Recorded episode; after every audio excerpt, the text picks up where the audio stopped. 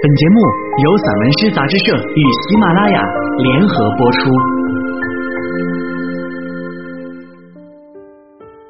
茶园，柳燕，风吹过山树林，风吹过山树林，什么也没留下。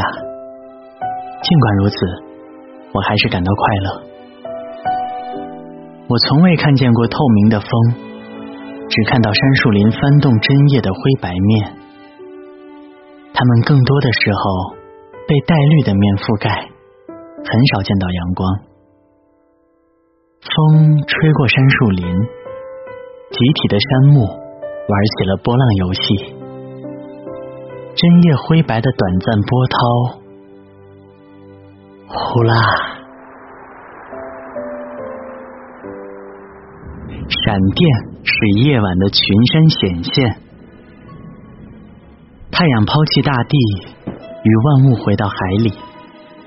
窗外世界黢黑一片，乌云聚集，闪电使夜晚的群山显现。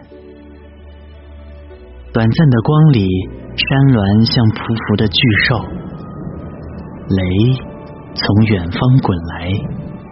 赶着风暴，闪电照见大雨，有人躲进被子，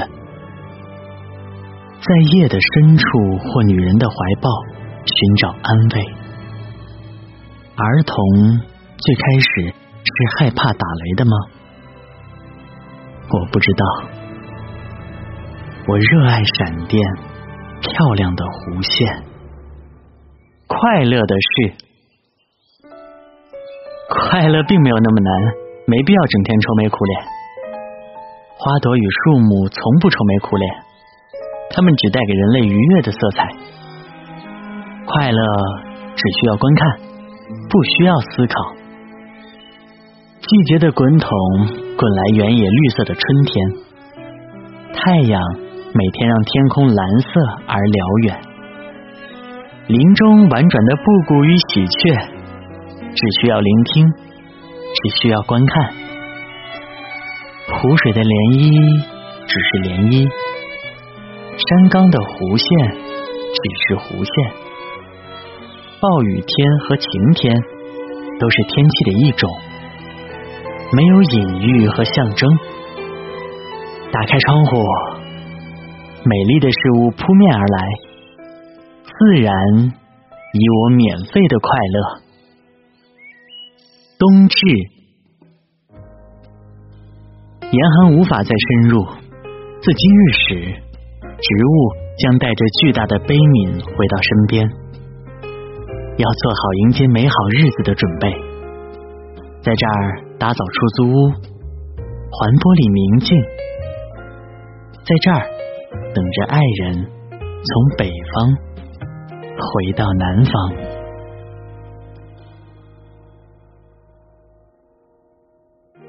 啦啦啦！地平线沿着山脊奔跑，太阳藏不住自己，跃回世界。我们住在山腰的瓦房，关掉梦里头顶的星星。镰刀整夜挂在天空，下一片金色麦子。愿意遇见一把镰刀，喜欢的住进谷仓。麦垛里藏着一些孩童，两个异性青年正在热烈歌颂彼此。无题，为迎接款款而来的春天，窗台上的文竹出落得亭亭玉立。风铃上石川啄木的牌句，是此刻西山盛大夕阳的黄金幻影。冷冷清清的街道，梧桐将在暖阳里长出去年秋天脱下的外衣。我无法看清那些口罩后面的半截人脸，他们有的会在一个好日子摘下面具，更多的将会一直带着他们进入黑色木材。棕榈，棕榈树的手指弹奏着微风，绿色手指与手掌的弧线都让我感到充实与快乐。棕榈树见到我是快乐的吗？我不知道。他们站在那儿就是一种完美，以棕榈树的姿势。快乐的秘诀，很多时候只是观看，观看而不是思考，那是风景的全部。悬崖上的树，我从未见过一棵悬崖上的树是孤独的，或者我并不知道树的孤独，我并不是树。不能与树对话，我只知道自己的孤独，但孤独具体是什么，我并不清楚。它以树的形状站在那里，枝丫伸向任意方向，长成美丽弧线。它有时在风中舞蹈，有时在雨中洗澡。没雨没云时，自己制造阴影，那是疲惫旅人夏天午后的温床。我不知道树的孤独，它在哪里？吸足雨水和阳光，送我绿色。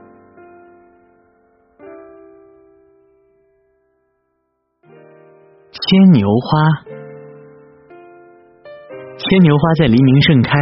傍晚就会凋谢，这可爱的精灵在夏天的早晨为我装饰空窗，为此我可以快乐一整天。我为他们浇了足够的水，好让绿藤上紫白或带青的小喇叭在窗外的铁栏杆上度过一生中唯一的晴天。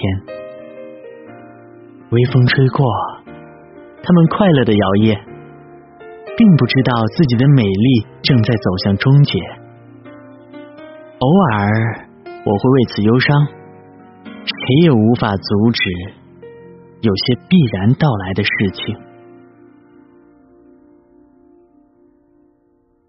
春分，暖风带着十万绿色在乡下原野聚集，他们准备随时装潢山岗。溪涧敲击着青苔与石头，水在悬崖边纵深。父亲从山里采来香椿，自今日起，白天将逐渐长于黑夜。我们在各自的土地里再次种下希望。敬业。月光开满山坡，树影盖着白绸子，星星住在遥远的光年之外。有手电在山间的路上行走，或者他干脆关掉自己。山谷里，狗听见了远处某人的脚步，它从喉咙里吐出人间的动静。神在他的客厅踱步。如果他也爱浪漫，漫天的星辰应该是他餐桌上的蜡烛。我静坐在院中，晚风里萤火虫在舞蹈，万物都在吮吸月光，连同我的眼睛。夕阳，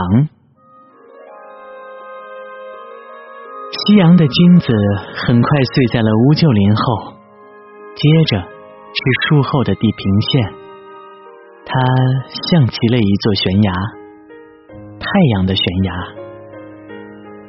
棕榈摇曳着手掌与白天告别，最高的金字塔尖失去了它最后的金色。最好的事物从我的世界下班，他累了，需要休息。为了明天继续让我的眼睛开心，或者什么也不为，只是绅士的请出黑夜。飞机，飞机在蓝色里喷出优美的直线或弧线。噪音还未来之前，有那么一瞬间，它像一只独自迁徙的候鸟，呈现出优美和孤独。那或许是现代事物唯一的短暂失意。接着，巨大的发动机的轰鸣声劫持耳膜，书信和思念的冷酷杀手，唯一爱的一架，已从童年的学校走廊坠机。教导主任帮你整理了他的残骸。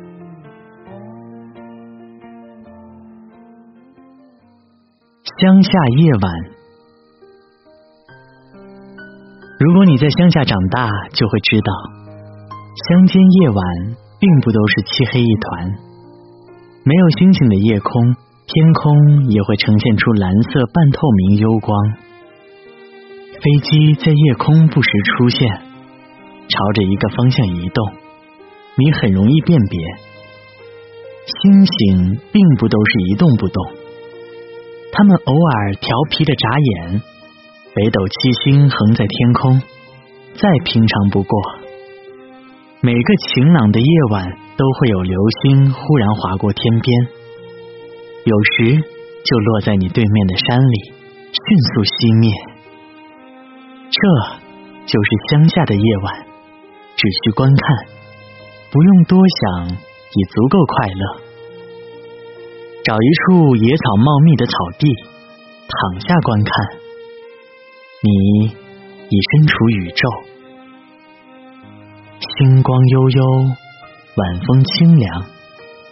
你在城里可见不到星光，那儿的夜晚只有人造灯光。星星们。全躲去了宁静的乡下。鸢尾鼠诗学考察，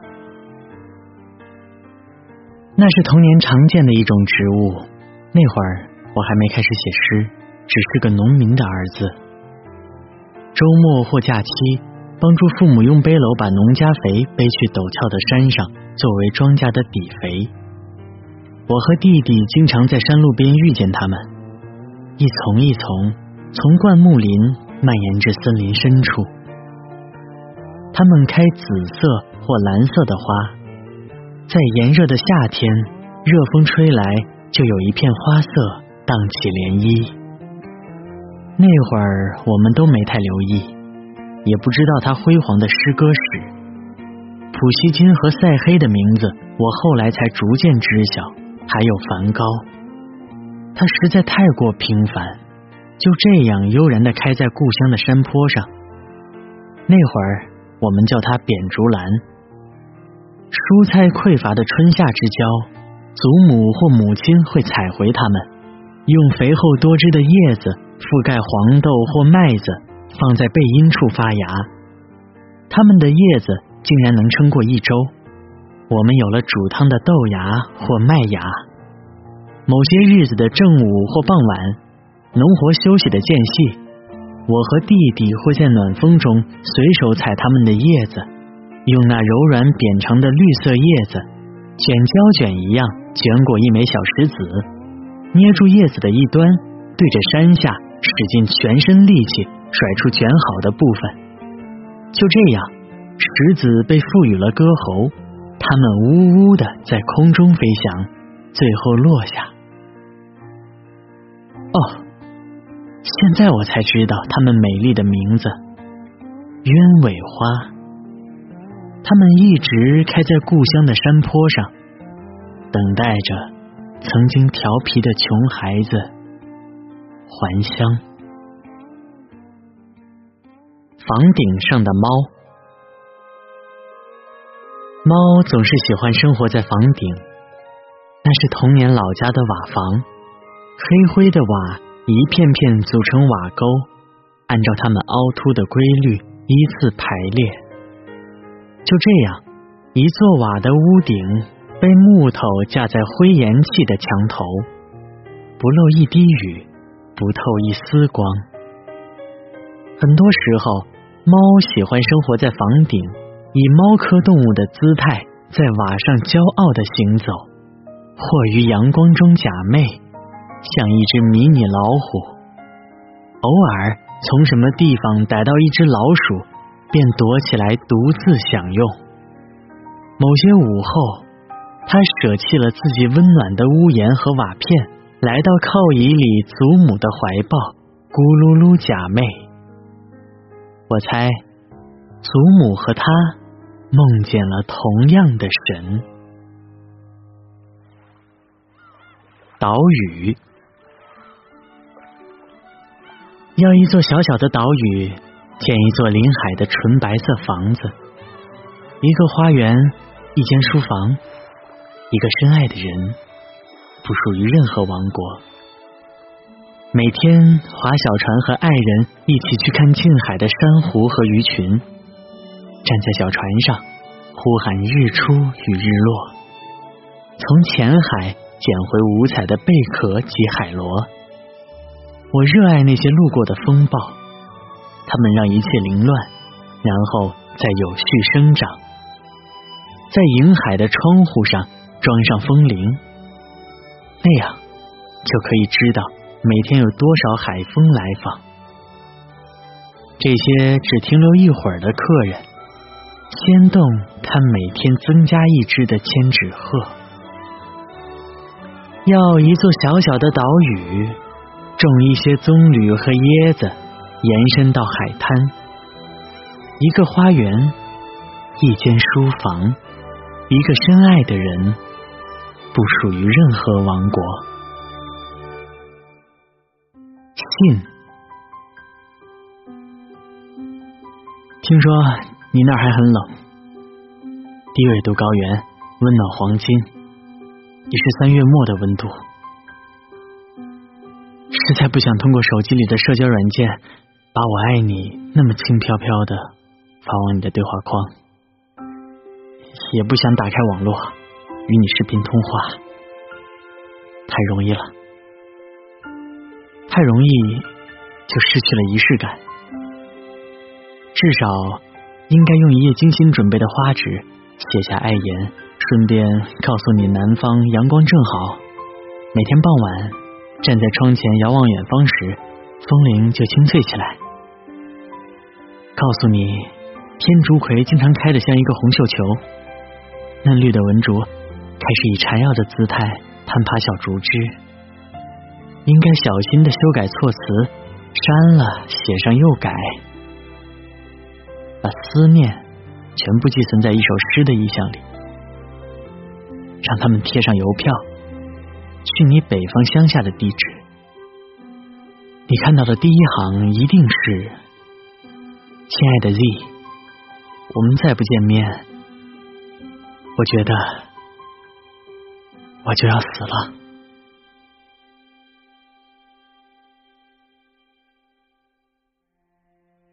雪地，一个人走进白茫茫的大雪之中，簌簌。簌簌，簌簌，一串白色脚印。棕榈举着毛茸茸的白手掌，白色的石头软绵绵。只有松鼠抱着一颗棕色栗子，跳着穿过雪地。唯一的人家盖着白色房子，升起白色炊烟。祖母在呼唤戴着红色毛线帽。脸蛋通红的小孙女回家，天幕低垂，仿佛能听到神在他客厅踱步。他们摧毁巴别塔，只剩下一些散落人间的破碎传说。这世界从未如此干净，山河一片白色，只剩下黑白出圆。阴阳二界。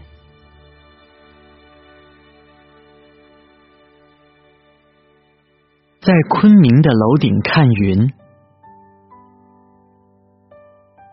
在昆明的楼顶看云，你不需要多想，只管抬头看。晚风把云朵吹拂成絮状，在盐碎阳光涂上黄金。太阳赶回西山后更远的山谷，那儿是部分植物的家。我知道，山后还是城市，或更多模仿城市的现代村庄。更多的塔吊后挂着半卷夕阳。城市修建了很多年，还未竣工。我的耳朵里有十台挖掘机在日夜不停的工作。高楼已经遮挡了大部分自然，在昆明的楼顶看云，我其实不该多想。暖风呼呼吹着，流云和晚霞让我快乐。该庆幸，还有部分自然和天空供我欣赏。向日葵与爱情。那年春天，我在大学的山坡为初恋女友种下三株向日葵。女生们总喜欢一些花语，而不是花朵本身。我经常用矿泉水瓶装水去浇灌，它们破土而出，在五月开始疯狂生长。六月，它们叶子扩大，茎干肥硕。花骨吐出三朵葵花，那女孩欢呼雀跃，我获得了更多的拥抱。金色葵花一天天长大，我把它当做爱情象征。七月，我们几乎天天去看，越来越多的情侣闻讯去那拍照，我感觉不好的事情。就要到来。八月中旬的某天傍晚，他们不见了。早上我还和女友看见他们向着朝阳，还未成熟的葵盘边缘挂着昨夜的露珠。此刻，他定在晚霞中，伤心的哭泣。我知道，一个完美的梦和象征已经破灭。我感到无限悲伤，世界已被摧毁。九月，我们的爱情走到了尽头，我哭了好几场，他应该也是。多年以来，我一直梦见空空的向日葵根茎，它们的叶子耷拉在那个傍晚，一个熟悉的背影。在晚霞中伤心的哭泣，我忧伤的醒来，仿佛一切就发生在刚才。忙事一夜，兼至正贤魁。日光从祖国西南部最后一片土坠落，哀牢王故地。榕树与假槟榔中的燕子王国。昨晚徒劳忙碌，南部高原低矮的山脉已沉睡。拉怀的天空下，我的胞弟自北方来，这是他的宿命。这里并非我们的流放地，需要一个贫困的国王。没有去拜访大金塔。我相信，这里的一草一木都是佛的书像。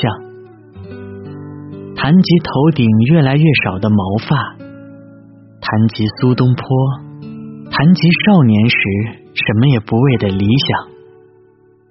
杯中的雪花略苦于洒撇，此在的生活类似柠檬酸。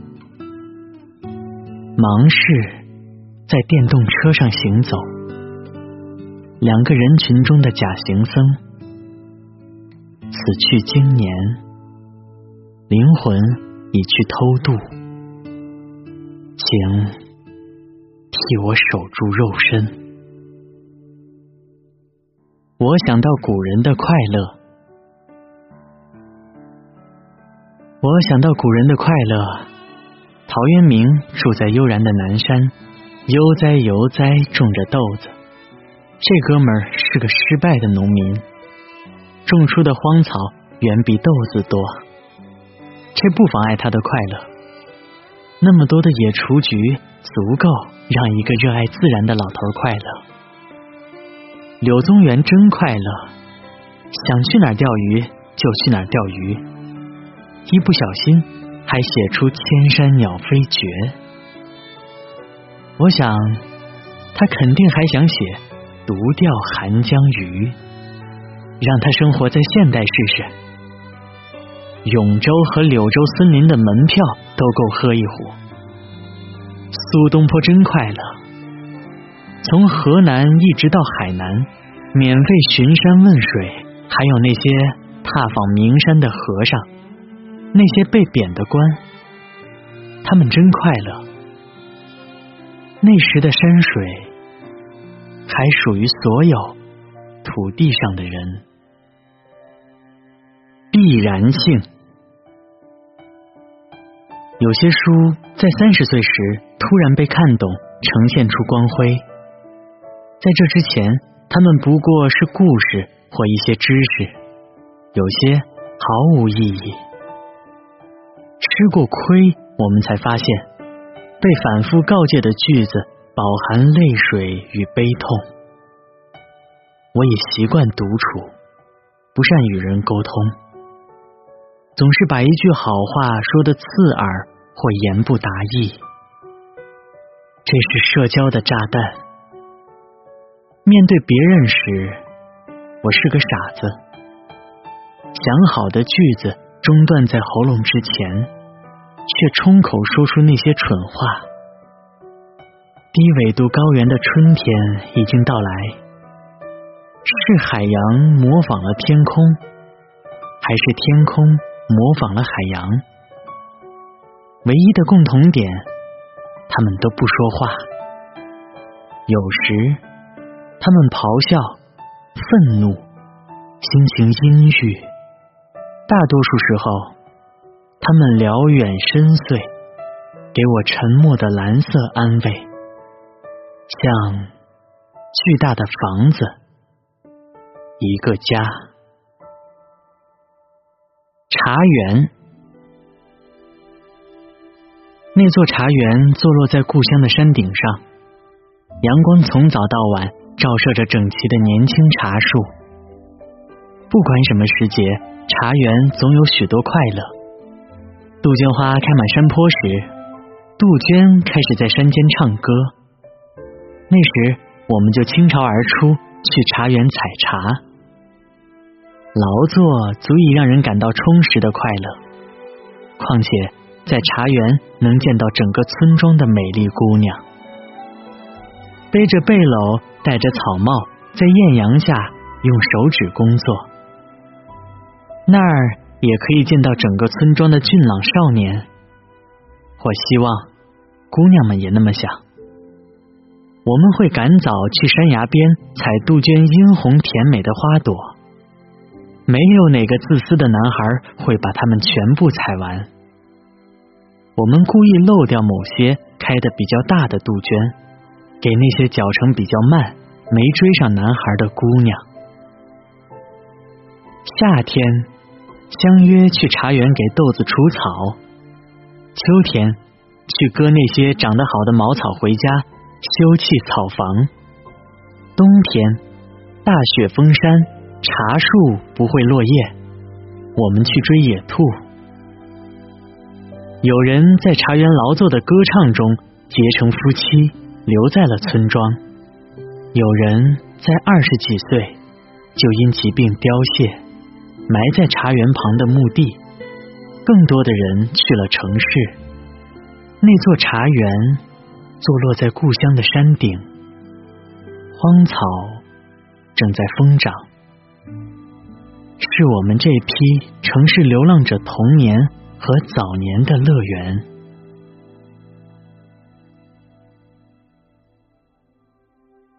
后记，我一直是个诗歌学徒。对于当代文学，或许我们都太过着急，就像这个着急的时代。当代中国的高等院校有很多学校开设了创意写作班，聘请一线作家或文学教授去讲授写作课。我不清楚他们开设的具体课程，但这门课无疑是模仿的西方大学的课程。很多时候，我都在思考，文学写作是可以通过一系列的课程教给或习得的吗？我至今没有答案。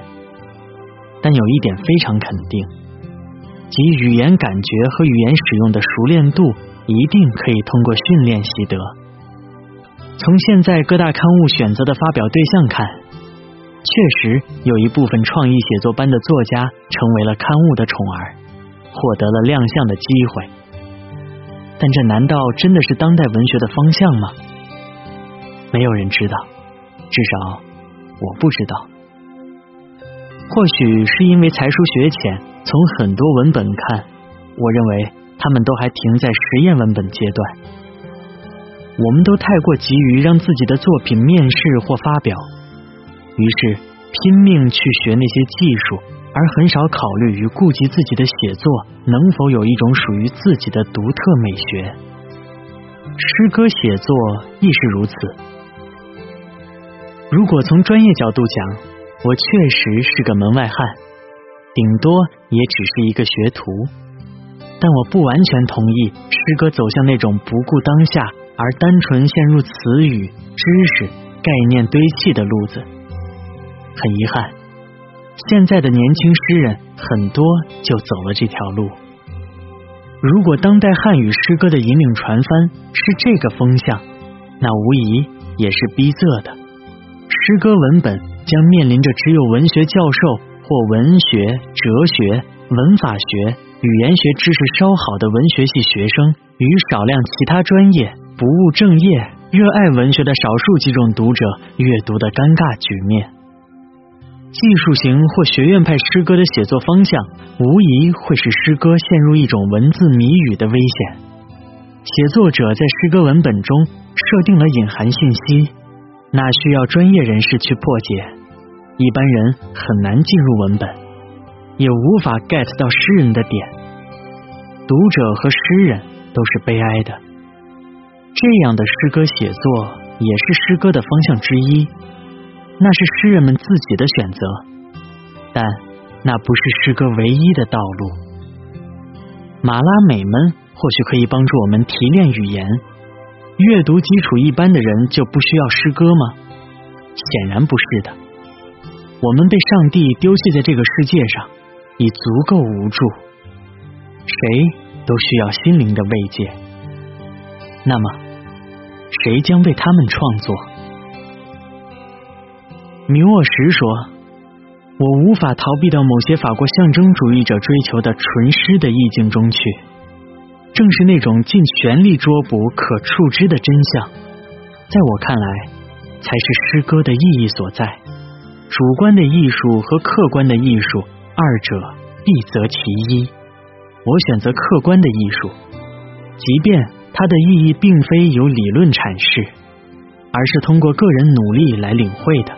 我希望自己做到言行一致。我是米沃什的信徒，也是沃尔科特、弗罗斯特、佩索阿、特朗斯特罗姆及阿米亥的信徒。特朗斯特罗姆、沃尔科特奇妙的想法和精妙的语言教我深思，注意处理细节。米沃什、阿米亥提醒我注意当下；弗罗斯特、佩索阿教我热爱自然；西尼让我回到故乡，回到土地上去挖掘，回到那些黢黑的、布满蜘蛛网的谷仓。城和乡是我关注的相对的两个意象，它们无疑是现代化进程中的一组矛盾，也是大部分人一生流浪的两种空间。我热爱故乡，热爱自然，但很明显，我无法再回到故乡。而且现实中，所有乡村实际上都在模仿千篇一律的城市。乡下已经不是我记忆中的美好家园。那里的法则跟城市没什么两样，我们不得不被求学、工作、医疗、消费、娱乐等捆绑在城市。我对城市没有敌意，只是希望它便宜点，只是希望他变得更好。我一直是一个诗歌学徒，以后也是。二零二零年三月二十二日，昆明。